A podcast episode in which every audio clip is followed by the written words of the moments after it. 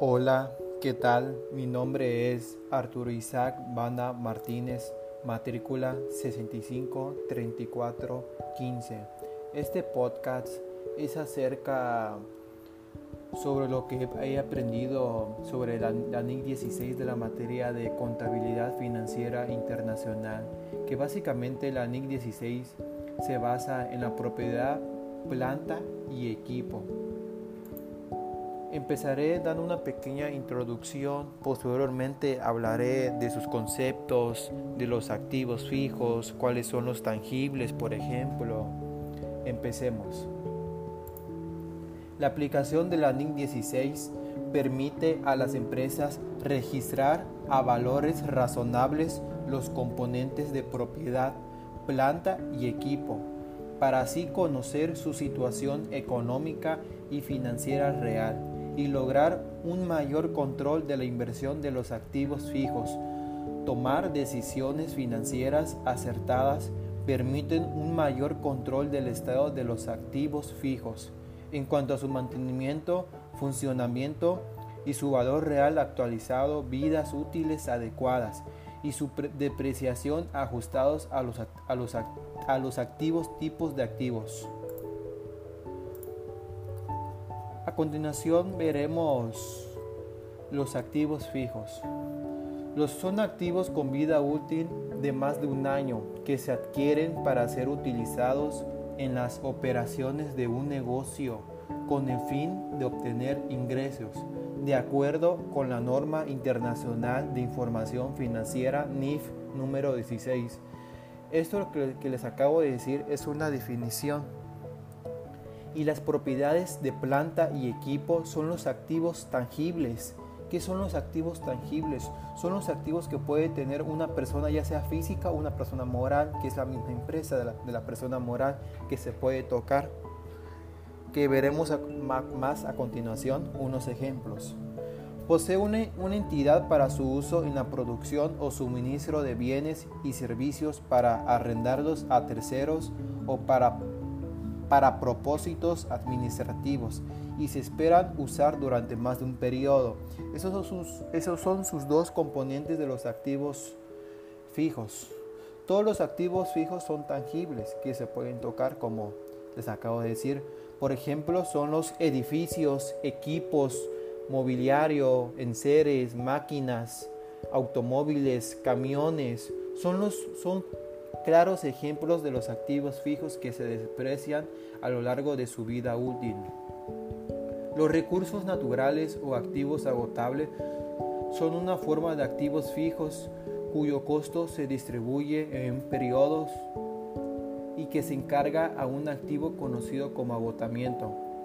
Los yacimientos de minerales como el petróleo y el gas, así como los bosques y terrenos cultivados son ejemplos de recursos o activos naturales que se agotan al ser extraídos o removidos de la tierra. Los terrenos son activos de duración ilimitada, por lo tanto, no son susceptibles de ser despreciados. Los terrenos y edificios adquiridos con fines especulativos, es decir, que están desocupados, no se clasifican como activos fijos. Como inversores, son, se clasifican en pocas palabras como inversiones a largo plazo. Y a continuación veremos el ciclo de adquisición y bajas de activos fijos. El activo fijo está integrado por los recursos y las instalaciones necesarias para realizar las operaciones. Por lo tanto, es importante conocer la forma en que se adquiere, el uso que se le da y la manera de registrar su retiro o baja cuando ya haya terminado su vida útil. Como les, dicho, como les he dicho, solamente tienen una vida útil ya posteriormente se desechan. El concepto de activo fijo es más que nada se usan para, para ese tipo de activos es propiedades, planta y equipo. Estos activos son bienes tangibles que tienen como objetivo su uso o usufruto en beneficio de la entidad, la producción de artículos para su venta o uso en la entidad, la prestación de servicios de la entidad o a su clientela o al público en general. La NIC número 16 establece dos criterios muy claros para que un recurso económico pueda ser considerado como un activo fijo, que sea probable que la entidad obtenga los beneficios económicos futuros derivados de este. Número 2. Que el costo del activo para la entidad pueda ser valorado con, con fiabilidad. Determinación del costo de los activos fijos. Tal y como lo, establece la NIC 16, el costo de los activos fijos es el importe de efectivo o medios líquidos equivalentes al efectivo pagados o el valor razonable de la contraprestación agregada. Para comprar un activo en el momento de su adquisición o construcción o cuando sea aplicable, el importe atribuido a ese activo cuando sea inicialmente reconocido de acuerdo con los requerimientos específicos de las otras NIF. Esta definición que acabo de leer especifica que los inversionistas en propiedades, planta y equipo deben valuarse al costo de adquisición, al de construcción o en su caso a su valor equivalente. El costo de adquisición incluye el precio neto pagado por los bienes más todos los gastos necesarios para tener el activo en el lugar y las condiciones que permitan su funcionamiento. ¿Cómo? Como lo son son los derechos, gastos de importación, fletes, seguros, gastos de instalación o acondicionamiento necesario para que el activo comience a operar. Todo debe encargarse a la cuenta del activo. Y en segunda parte podemos resaltar que, el caso del activo se podría fabricar internamente de alguna empresa, en cuyo caso el costo de construcción incluiría los costos directos e indirectos incurridos en este, como materiales, mano de obra, costo de planeación, ingeniería, gastos de supervisión y administración, impuestos y gastos originados por préstamos obtenidos específicamente para este fin que se desvengan durante el periodo efectivo de la construcción.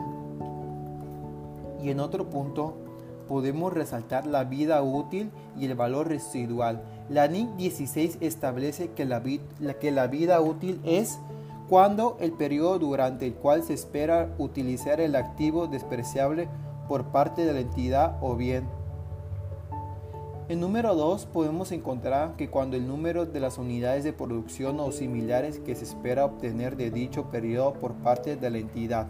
Por lo general, una compañía estima la vida útil según la experiencia previa obtenida con activos similares propiedad de la empresa, que básicamente esto es como la experiencia que ha tenido durante su periodo de existencia de la misma empresa.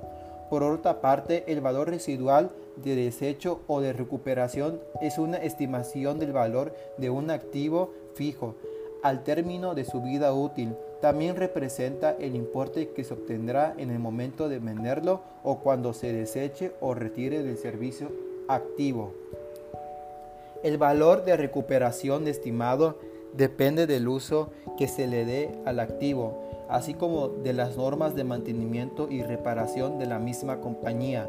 El activo no puede despreciarse más allá de su valor residual. El valor residual de un activo es el importe estimado que la, entidad podría obtener actualmente por desapropiarse del mismo elemento, después de deducir los costos estimados por tal desapreciación. Si el activo ya hubiera alcanzado la antigüedad, y las demás condiciones esperadas al término de su vida útil. La depreciación de activos fijos. A pesar que los activos fijos duren muchos años con el tiempo pueden caer en la obsolencia o quedar fuera del uso por desgaste, por ejemplo, a medida que se van deteriorando o gastando debido al transcurso del tiempo o con el mismo uso, la disminución de su valor se encarga a un gasto llamado depreciación. La depreciación indica el monto del costo o gasto que corresponde a cada periodo. Se le atribuye el costo total del activo a lo largo de su vida útil, al asignar una parte del costo del activo a cada periodo fiscal. Los métodos de depreciación existen dos, que número uno podemos resaltar que está el métodos lineales. Este es el método de la línea recta y de unidades producidas. En número 2 podemos encontrar métodos acelerados. El método de doble saldo decreciente o de suma de años dígitos. La depreciación de un año varía según el método seleccionado, por, pero la depreciación total o a lo largo de la vida útil del activo no puede ir más allá del valor de recuperación. La depreciación en línea recta es cuando se aplica el método de depreciación, depreciación en línea recta. Se supone que el activo se desgasta por igual durante cada periodo contable. Este método se emplea con frecuencia debido a que es sencillo y fácil de calcular. El método de línea recta se basa en el número de años de vida útil del activo según la siguiente fórmula, que es costo menos valor de desecho entre años de vida útil, que nos da un resultado de monto de depreciación por año o gasto de depreciación anual. Y en segundo lugar podemos apreciar la depreciación por unidades producidas. El método de las unidades producidas por depreciar un activo se basa en el número total de unidades que se usarán o a las unidades que puede producir el activo o la cantidad de horas que trabajará el activo o el número de kilómetros que recorrerá de acuerdo con la fórmula que es costo menos valor de desecho entre unidades de uso, horas o kilómetros, que es igual a monto de la depreciación por unidad de designación por número de unidades, horas o kilómetros usados durante el periodo.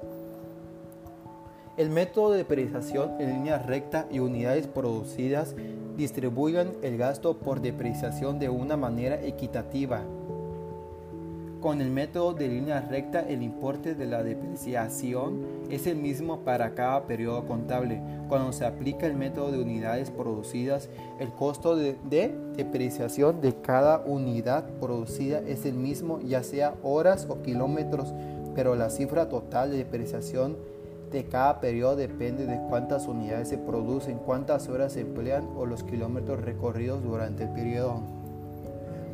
Métodos de depreciación acelerada. Los métodos de depreciación acelerada en contraste con los lineales producen un gasto por depreciación más grande en los primeros años del uso del activo fijo que en los últimos años de su vida. Y el método de doble saldo decreciente, de acuerdo con este método no se reduce el valor de desecho o recuperación del costo del activo para obtener la cantidad de despreciar.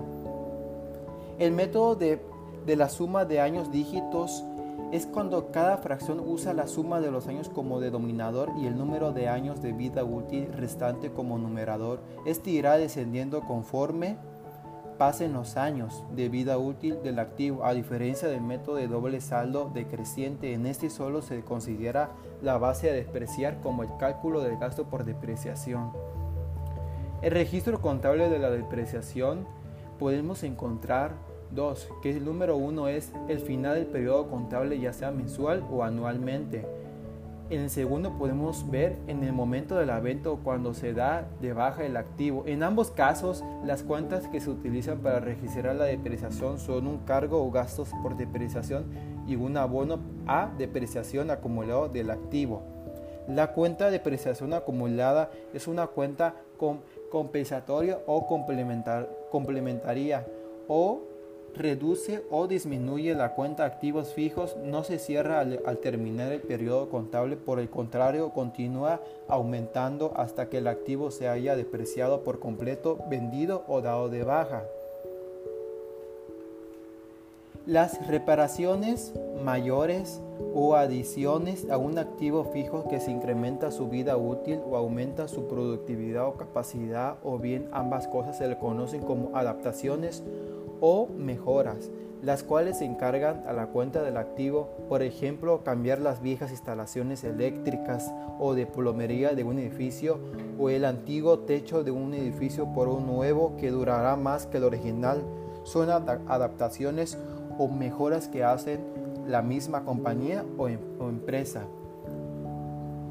La diferencia entre una adición al activo fijo y una adaptación o mejora es que la adición implica un aumento de cantidad, en tanto que la mejora solo aumenta la calidad del activo. Al proceso de añadir costos al valor histórico del activo se le conoce como capitalización de costos.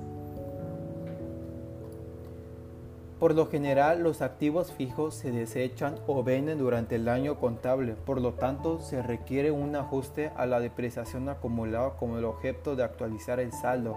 Un procedimiento a menudo utilizado es cargar la depreciación a la fecha de compra o a la fecha en que se da de baja mediante la asignación de importes al mes completo más cercano. Hasta aquí vamos entendiendo sobre la NIC 16, que es planta equipo,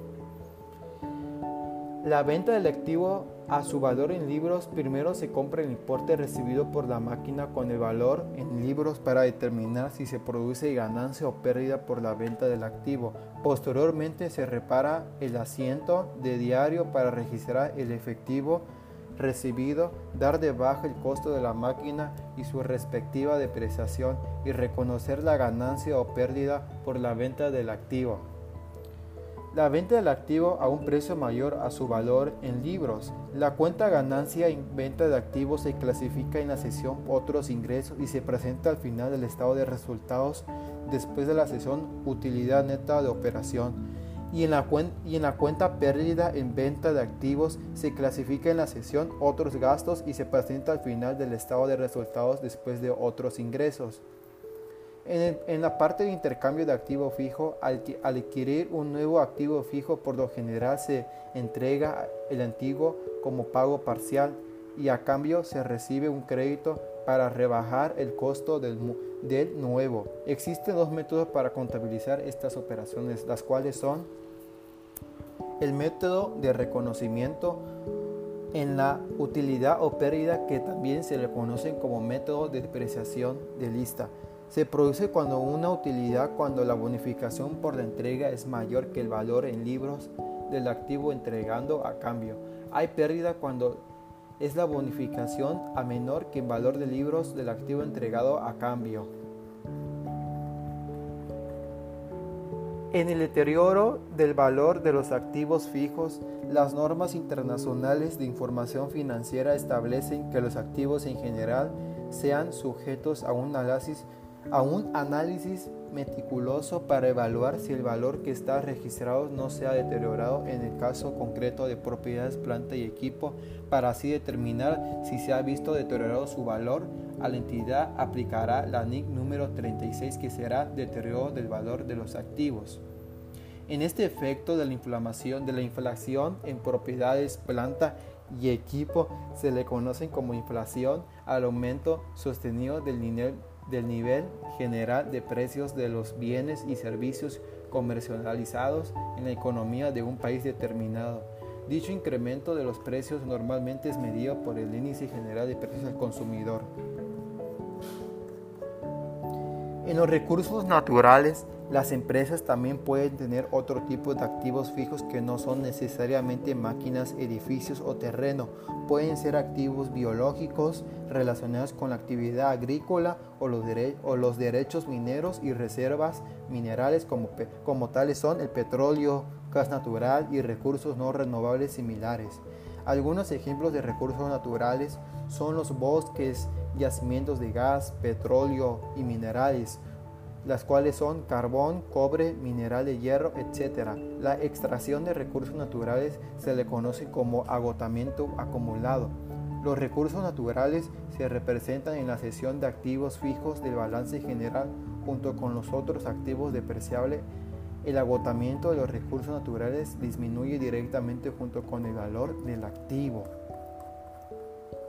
Y por último estamos viendo el análisis financiero es la razón financiera relacionada directamente con los activos fijos, es la rotación de activos fijos que sirve para medir con qué eficiencia la, entidad utiliza sus propiedades, planta y equipo. Esto es, es, cuando la medida, la inversión que esos activos intervienen en las ventas o en los ingresos de la entidad. La fórmula para, para calcular rotación de los activos fijos es rotación del activo fijo es igual a ventas entre activos fijos netos. Ya sabiendo la parte esencial de la NIC 16 que es propiedad, planta y equipo, daré una pequeña conclusión para recapitular la información que acabamos de, de comprender, de escuchar de este maravilloso tema, de esta maravillosa materia. Una vez realizado el análisis de la aplicación de la NIC 16 propiedad, planta y equipo, podemos determinar los impactos generados donde podemos ver que la inversión que debe realizar las compañías es muy alto, puesto que esto acarrea costos de información, tecnología, recursos y consultoría, entre otros. Es sumamente importante contar con el apoyo de la gerencia, la asignación de recursos, capacitación de personal y todo lo necesario para afrontar el proceso de conversión de forma práctica, conocer, entender, analizar y aplicar la normativa y los requerimientos de las normas internacionales de información financiera. La adopción de la NIC 16 permite a los empresarios un mejor control sobre sus propiedades al determinar su valor, su desgaste y su vida útil al terminar su periodo de gestación. Ok, hasta aquí hemos de acabar de terminar. Les agradezco por escuchar este pequeño podcast de la materia de contabilidad financiera internacional. Nos vemos. Hasta luego.